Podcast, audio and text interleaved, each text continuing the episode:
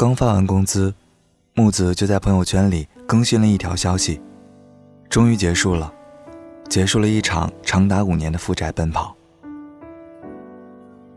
木子是我见过的最讲情义的朋友，也最天真。五年前，朋友 A 找他借钱，A 当时在运作一个项目，据说收益可观，就是启动资金不足，四处借钱。木子也没什么钱。出于信任，就把信用卡借给了 A。A 把木子的信用卡三万元的额度刷爆了，又申请了五万元临时额度。前半年，A 按时按量的还款。有一天，突然给木子打了个电话，大意是资金链断了，亏了三十多万，很抱歉，他没办法继续还钱了。堵了几次门，骂了几个月。可没钱就是没钱，总不至于逼 A 去偷去抢吧？那时候木子的工资才三千出头，面对每个月将近三千元的分期加利息，只好从小区搬到了平房，浴室和卫生间是公用的，没有网络，只能蹭别人的 WiFi，泡面一箱又一箱。出事之前。我经常和木子混迹在大排档、夜场，当时我们都很穷，也敢在 KTV 里要二十元一瓶的啤酒，还一箱一箱的抱。后来木子就很少出来玩了。认识 A 之前，木子的生活还算平稳向上，他计划着用三年时间攒点钱，先把老家的房子装修一下，再赚点老婆本儿。因为这一出，直到现在，家里住的还是破房子。当你并不富足，甚至透支信用卡把钱借给朋友，朋友却找各种托词，甚至玩消失不还钱时，你会怎么办？当你听信了朋友的项目，全部家底被骗得一干二净的时候，你会怎么办？生活常常用各种各样的方式来折磨你。甚至把你逼到你不曾料想过的境地，你能怎么办？我问木子是怎么熬过来的，木子倒是笑着说：“遇人不淑，太轻信别人了，能怎么办呢？其实也不算难熬，日子苦一天是过，笑一天也是过。幸好没有冲动犯事，日后擦亮眼睛，继续努力，继续往前走吧。”朋友陈小姐前段时间找我吃饭，我特意给她带了一点五谷杂粮，没想到她一落座就从包里掏出一瓶小二锅头，说要跟我喝上几杯。我问她什么情况，她乐呵呵地说：“没什么，就是想喝酒了。”去洗手间回来，看到陈小姐盯着手机，眼泪滴在屏幕上。见我回来，她的脸上立马挂起了笑容。我问他，之前还天天说着要备孕，今天怎么破例了？他说，周一去办证了，好不容易到了周末，想喝点酒。我反问他，什么证？准生证？陈小姐说，离婚证。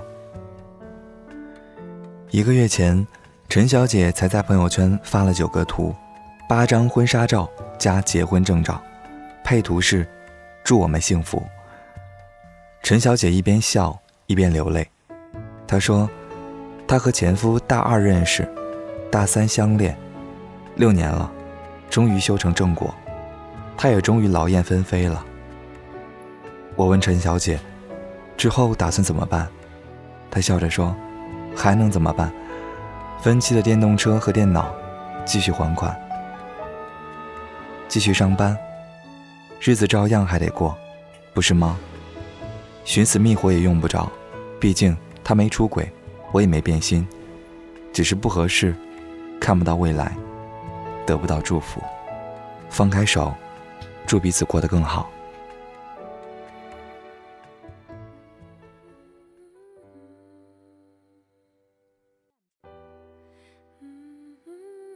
恋爱和婚姻毕竟是两个不同的主题，爱情是两个人的事儿，婚姻。终究会成为两个家庭，甚至是两个家族的事。故事里的爱情，是一瞬间的清新，一分钟的心跳。可现实生活是日复一日，没有剧本的现场直播。他总有办法让你跳进别人设的陷阱，或者自己挖的坑里。他走了，怎么办？要么追回来，要么放手，很残酷，也很简单。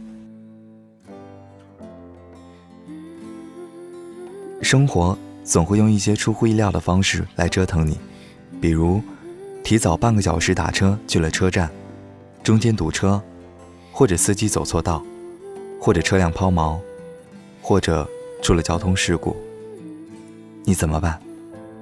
骂骂咧咧的怪自己运气背，还是先把车票改签？约了朋友去逛街，公交车上钱包和手机被偷了，你是难过的嚎啕大哭，还是冷静的把手机号、银行卡挂失？相恋多年的爱人突然决定要离开，你哀求或者挽留都不起作用，你会骂自己瞎了眼。爱上了负心人，还是各自安好，努力成为更好的自己，寻觅更好的他。亲人突然被查出重病，面对高昂的费用，你会绝望，还是给他信心，做一些力所能及的事？这个世界上，谁的生活都不容易，别轻易嘲笑别人的困难，更别轻易把自己的挫折放大。所谓成长，不过是用各种例子。一次又一次地突破你的认知，让你从惊诧到习以为常。当你觉得快过不下去了，与其自暴自弃，不如迎头赶上。当你觉得学习困难、逃避或者幻想都毫无意义，找方法、下苦功，才会有改变的可能。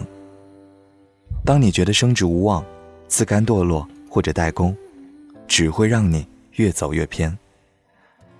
生活嘛，总会有他的办法把我们逼到绝境。一味的退缩和逃避，只会让我们离梦想越来越远。所以，不要怕，去面对吧，继续前行。当你变得更强，生活一定会还你一个更好的你。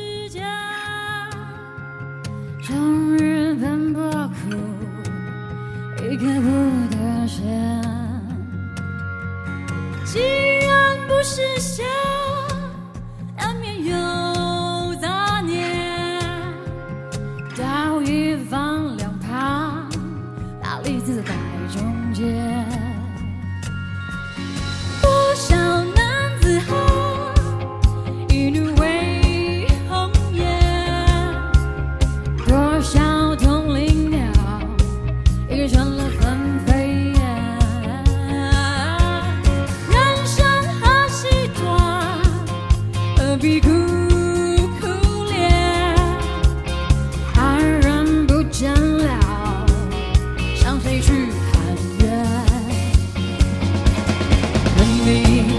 也许曾看见，这世界为了人们。